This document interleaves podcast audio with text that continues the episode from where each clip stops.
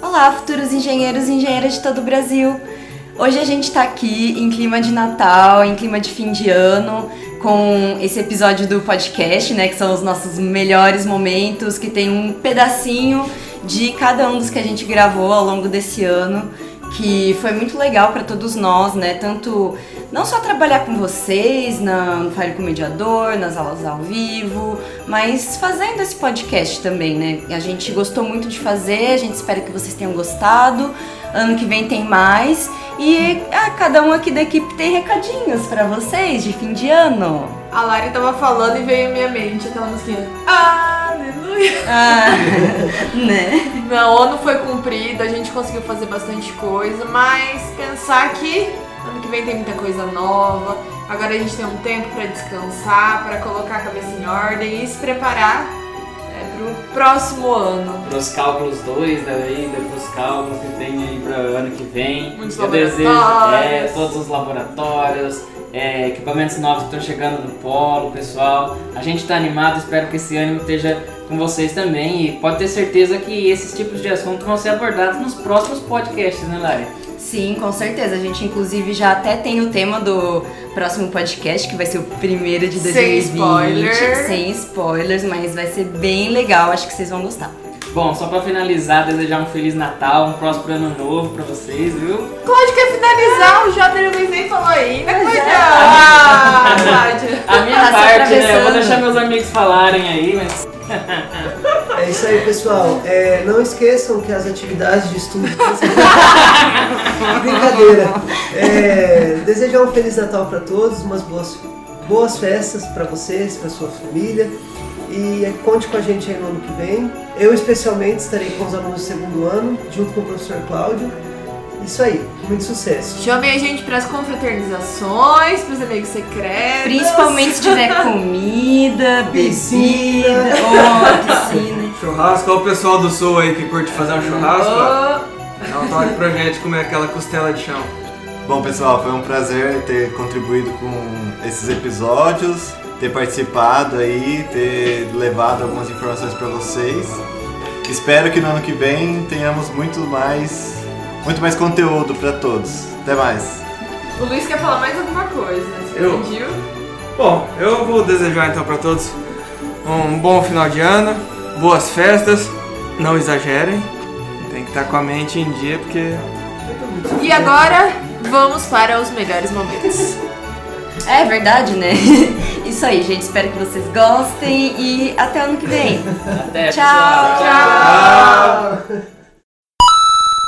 Colocando em números, é estimado que entre 400 e 800 milhões de pessoas podem ser substituídos pela automação até 2030. Mas, como consequência, novos empregos, novas áreas vão ser geradas para lidar com tudo isso, para poder comandar esses computadores, para ter a tecnologia e toda a informação para poder lidar com tudo isso. Então, na verdade, você não vai ser substituído, você vai ser realocado, contando que você acompanhe e desenvolva as tecnologias necessárias para tudo isso. Eu vi uma frase que eu achei muito legal, que é: é sempre mais fácil imaginar os empregos que existem hoje e vão deixar de existir do que imaginar os empregos que ainda não foram criados, né? Então, não entrem em pânico, peguem a toalha de vocês e a gente e tipo, por mais que alguns empregos desapareçam, outros novos e provavelmente mais interessantes vão surgir. Mas vamos dizer que você furou um poço na sua casa e você quer vender a água do seu poço para sua concessionária de água. Só que a sua água não pode estar poluída, senão você vai poluir todo o sistema da cidade. Com a energia elétrica é a mesma coisa. Se você gerar uma energia e simplesmente jogar na rede, você pode estar contaminando ela porque ela não vai estar sincronizada. E sem contar também que pode acontecer um problema de que a é, por algum motivo a concessionária desliga a energia da cidade para fazer alguma manutenção e você está gerando, e aí o técnico vai lá, sobe no poste para fazer manutenção, você está jogando energia elétrica e você acaba fritando o cara lá em cima. Então tem que tomar um cuidado, fazer um painel é, de conversão, de colocar um inversor de frequência para poder fazer com que as ondas geradas ali estejam é, da mesma maneira da, da concessionária. Já que a gente está falando aqui sobre energias lá perto da, da, da região marítima, né? Existem também outras fontes de energia que no Brasil ela pode ser muito bem explorada, que são a geração de energia através do movimento das marés. né? Então você coloca bunkers ali na, na beira da praia e o próprio movimento das ondas vão fazer a movimentação do, de eixos, né, de rotores, para poder transformar energia elétrica. E volta lá no começo que eu comentei aqui, como que gera energia, né? Você pega um, um determinada força, uma determinada energia A e transforma ela na energia elétrica. Isso aí faz isso também. E uma outra curiosidade é a questão de você ter um tipo de geração de energia através de correntes marítimas. E aí sim ela se parece muito com a energia eólica. É como se fossem pequenas turbinas eólicas instaladas no fundo do mar e que as pás vão ser giradas através da corrente marítima que vai estar passando sobre essas hélices. É, o ar é um fluido, a água é um fluido, deve ser bem semelhante, né? Sim. O, o Só- mecanismo. Só vai mudar a questão da densidade ali da, do material que está trabalhando. E que daí vai matar peixes ao invés de matar pássaros. Esse, Esses pesquisadores de Harvard descobriram que o efeito de aquecimento das turbinas eólicas era, na verdade, maior que a redução de emissões de gás estufa nos primeiros 100 anos de operação eólica. Tá, que coisa confusa. Como assim, Larissa? Então, digamos que nos primeiros 100 anos de energia eólica, a gente, ok, economizou é, efeito estufa, digamos, por causa das emissões de CO2, mas ainda assim aumentou a temperatura por causa desse efeito de segurar vento, entre aspas. Mas isso ocorre por quê? Porque esse efeito de aquecimento é local, ao contrário do efeito estufa, né, que tem que ir para a atmosfera e espalhar pela Terra inteira. Esse aquecimento, no caso, ele é local. Então, no lugar onde tem ah, o parque de energia eólica, vai aquecer mais rápido, porque não precisa distribuir por toda a atmosfera. Então, basicamente, se a sua perspectiva é dos próximos 10 anos, então a energia eólica realmente tem mais impacto climático do que o carvão e o gás. Mas se a sua perspectiva é dos próximos mil anos, então a energia eólica tem um impacto menor, porque ao longo de mil anos aí, né, vai ter o efeito estufa da Terra inteira espalhando por todo lugar. Enfim, no geral, o vento vai gerar menos. Gente, isso quer dizer que, ah, vamos, vamos parar de usar energia eólica? Não, isso é só em termos de temperatura, tá? É, os combustíveis fósseis e gases, eles têm todas as outras coisas que são nocivas. E aí vai entrar o outro artigo que eu dei uma pesquisada também, que foi uma pesquisa feita pelo Instituto Max Planck de Química, que calculou que as emissões geradas por combustíveis fósseis são responsáveis por cerca de 65% das mortes prematuras causadas por poluentes criados pelo homem. Ou seja, de todas as merdas, desculpe a palavra, que a gente joga no mundo, 65% delas vêm justamente da queima de combustível fóssil. Um buraco negro nada mais é do que uma estrela que morreu, entre aspas, né? Já já vocês vão saber o que isso quer dizer. E é uma estrela com tanta gravidade, com tanta massa, que a sua velocidade de escape é maior do que a velocidade da luz. Então por isso que é negro, porque nada consegue escapar dele, nem mesmo a luz. Então vamos relembrar um pouquinho o que, que é a velocidade de escape. É, engenheiros, apertem os cintos aí, porque a física vai vir com tudo agora. Sempre.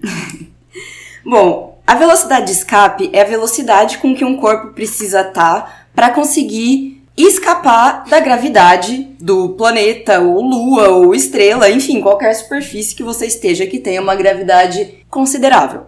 Então, por exemplo, a velocidade de escape da Terra é de 11 km por segundo. Não é tão difícil assim de escapar. Para vocês terem ideia, então a velocidade de escape do Sol é de 600 km por segundo, enquanto a velocidade de escape da luz, aliás, a velocidade da luz, né, gente? A velocidade de escape do buraco negro é maior que a velocidade da luz, que é 300 mil km por segundo. Né? Então, Terra, 11 km por segundo, buraco negro, 300 mil. É um pouquinho mais difícil. diferença. Será que, agora lembrando do primeiro podcast, será que ele conseguiria atravessar a ponte? É, consegui. Não só ia atravessar a ponte, mas ia sair da órbita do sistema solar. e não sei aonde que ia parar. Só pensando aonde eu tô.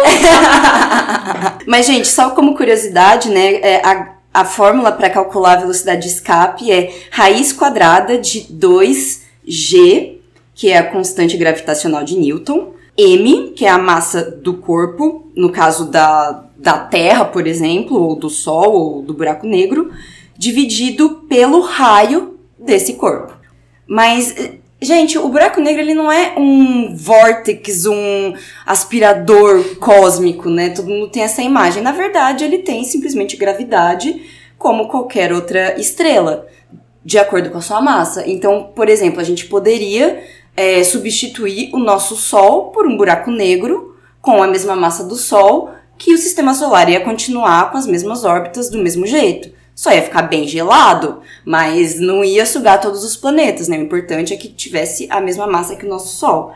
E por curiosidade, se isso acontecesse, esse buraco negro teria só 6 km de diâmetro. A fusão é quando dois átomos de hidrogênio, por exemplo, se fundem em um átomo de hélio que tem dois prótons no, no núcleo. E normalmente, na maioria das fusões, isso libera bastante energia, por isso que existe a, a, famosa bomba de hidrogênio, que é um processo de fusão que libera muita energia quando ele funde em hélio. Bom, mas prosseguindo. Quando acontece essa fusão do ferro, o núcleo começa a implodir, mas também acontecem certos fenômenos é, quânticos que liberam uma energia na direção oposta, faz uma explosão de neutrinos. Gente, eu não vou entrar na parte quântica, porque sinceramente eu não sei, tá? Não me pergunte muito sobre física quântica, que é um negócio bem bizarro, mas acaba liberando essa explosão de neutrinos, uma supernova que tem uma energia tão grande que é a mesma energia que o nosso Sol vai queimar durante toda a sua vida. Tá? Então é tipo muita energia, também uma fração de segundo, que vai empurrar toda essa massa desse núcleo que está fundindo, que está colapsando e formar uma supernova. Olha só que lindo.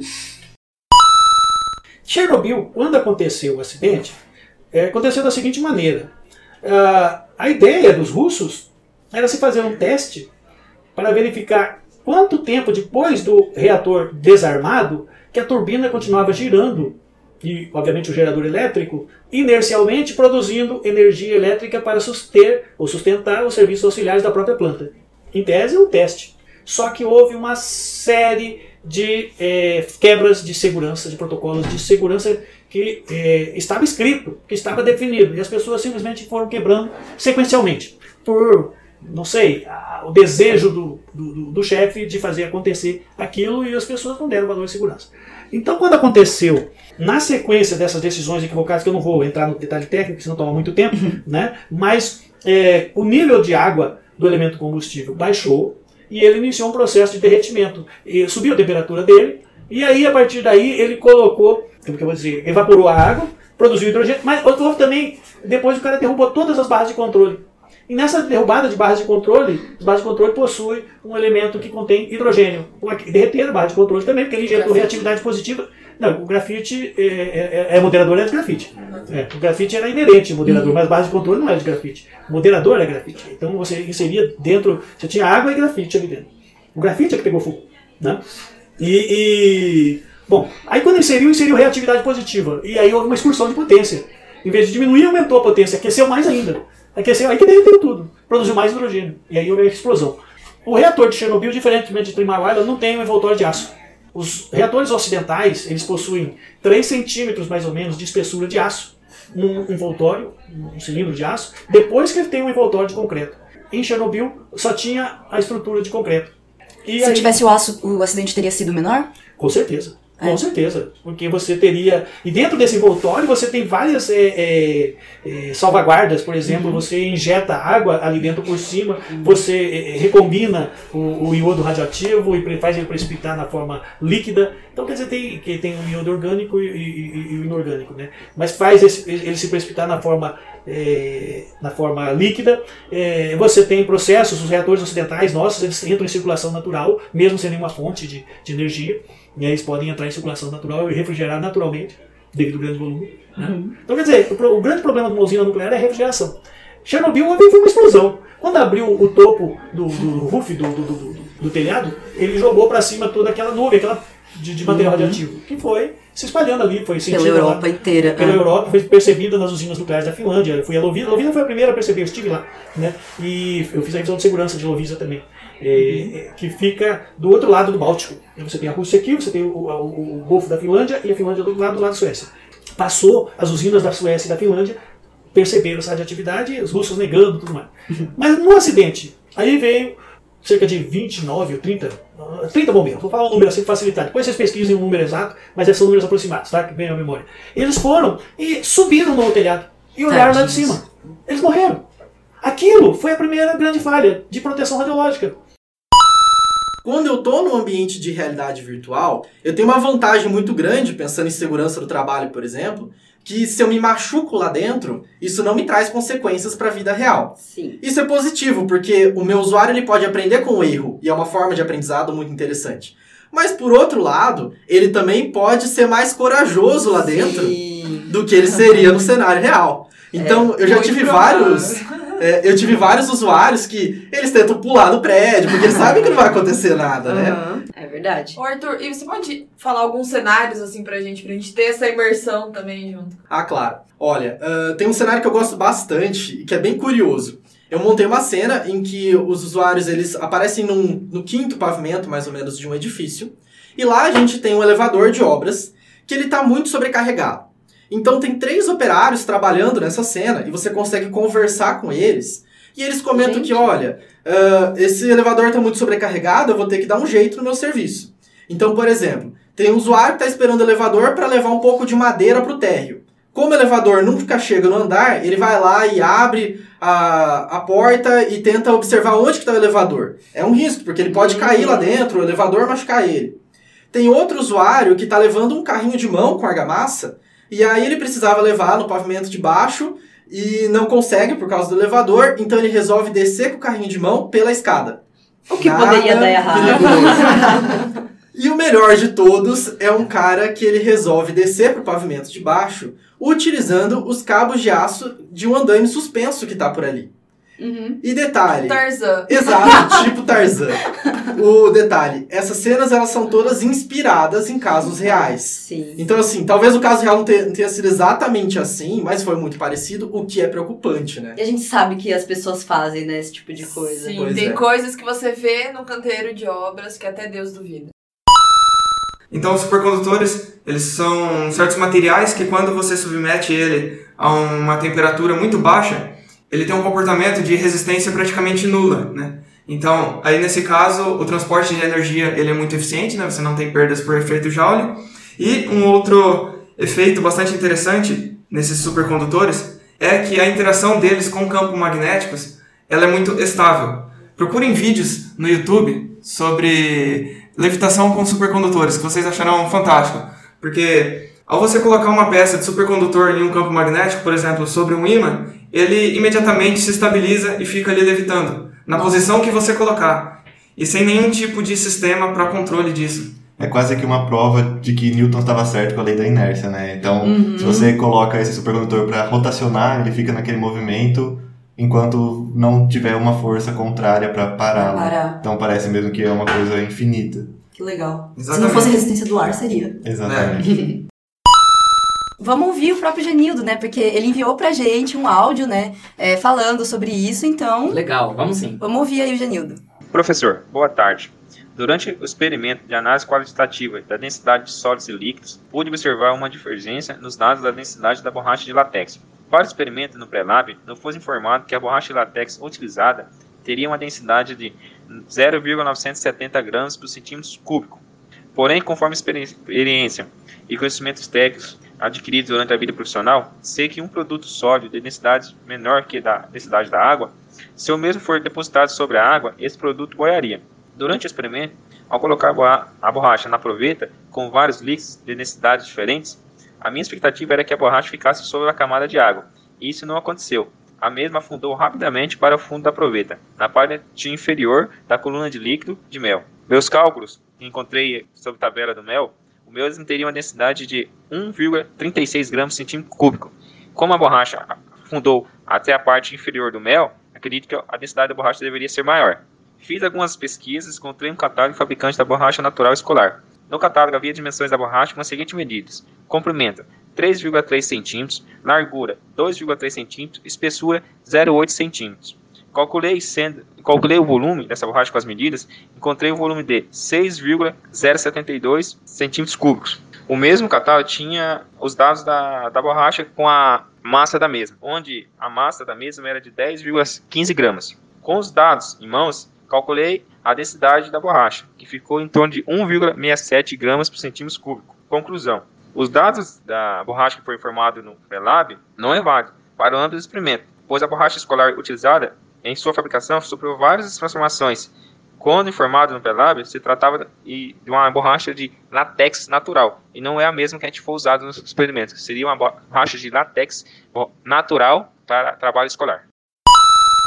Vou contar uma, uma rápida história sobre um caso que aconteceu comigo esses dias. Eu sou também é, professor de mecânica dos fluidos, então eu estava procurando algum conteúdo sobre essa área de mecânica dos fluidos. Eu achei um autor muito bom, da Universidade de Porto.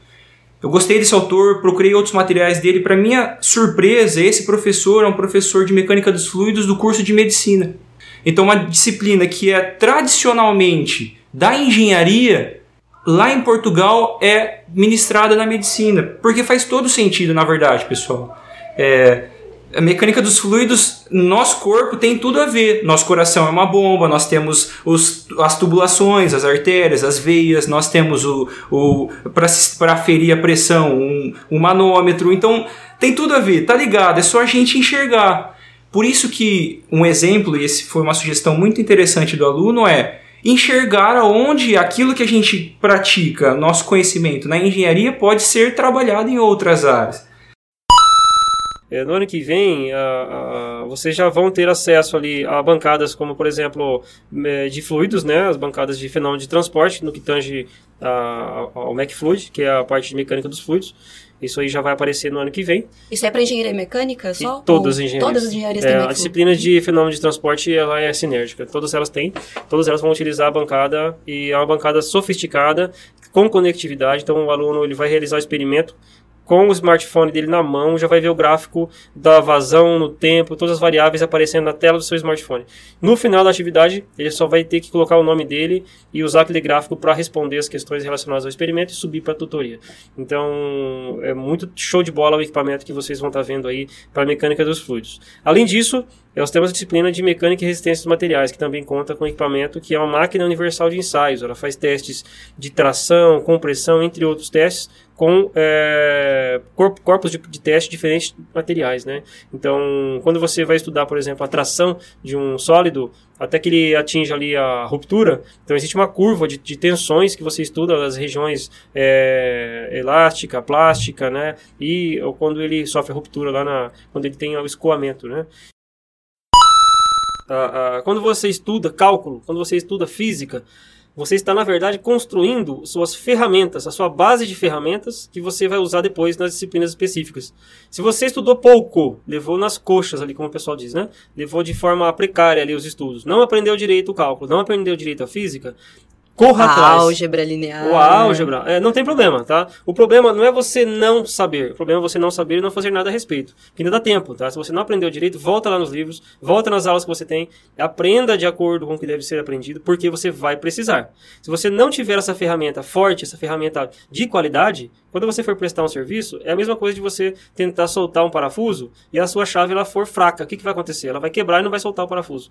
Então, quando você não tem conhecimento de física ou de matemática, aparecer um problema para você resolver, o que, que você vai achar? É que você não tem condições de fazer e vai perder aquela oportunidade. Muitas vezes, é, perde até aquela vaga de emprego que você tanto sonhou. Então, é importante você estar tá se preparando agora. O momento é esse. Esse é o momento, essa é a hora de você estar é, se aprimorando, buscando conhecimento. Os professores estão à disposição de vocês, não significa que nós sabemos tudo. Nós temos condições de aprender também coisas novas e trazer para vocês. Para quem ainda está com dificuldade de entender o que é eletricidade, eu vou trazer para vocês aqui um exemplo que acho que vai ficar fácil para todo mundo entender.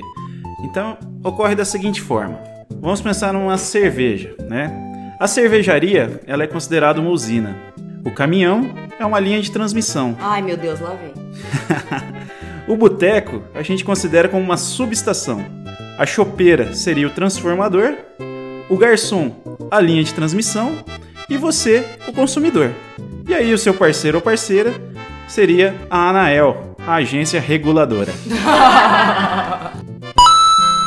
Ai, gente, e só um parênteses aqui que eu vou fazer. Eu, Larissa, eu acho tão frustrante o fato da gente ter essa estrela gigante que gera muita energia constantemente, que é o sol, e a gente ainda ser tão ineficaz em utilizar essa energia, né? Pois é.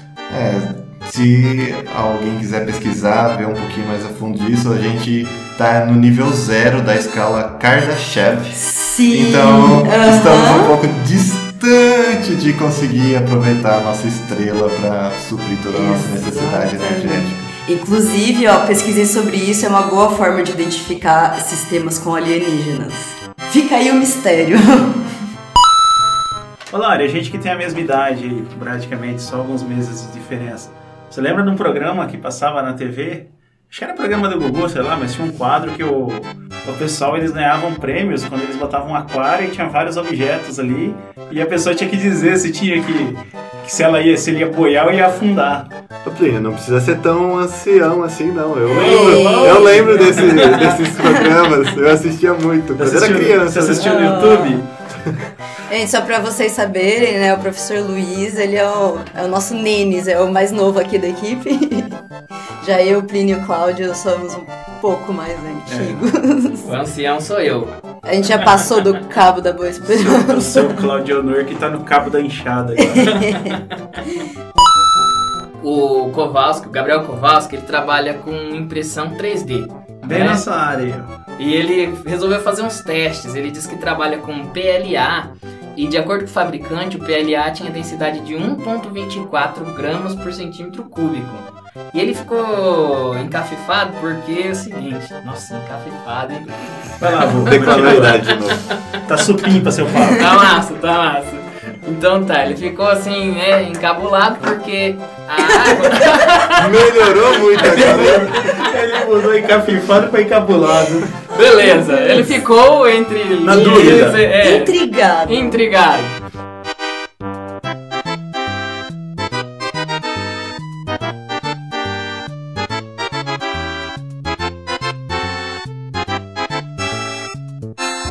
Ó, o, o outro Luiz tá aqui, ele tá tímido, gente. Ele é o nosso. Vem cá, fala, dá o seu recado também. Recadinho de final de Só ano. o recado final de ano. É, é, a Tem que cantar. Jingle Bell Rock. I wish you a Merry Christmas.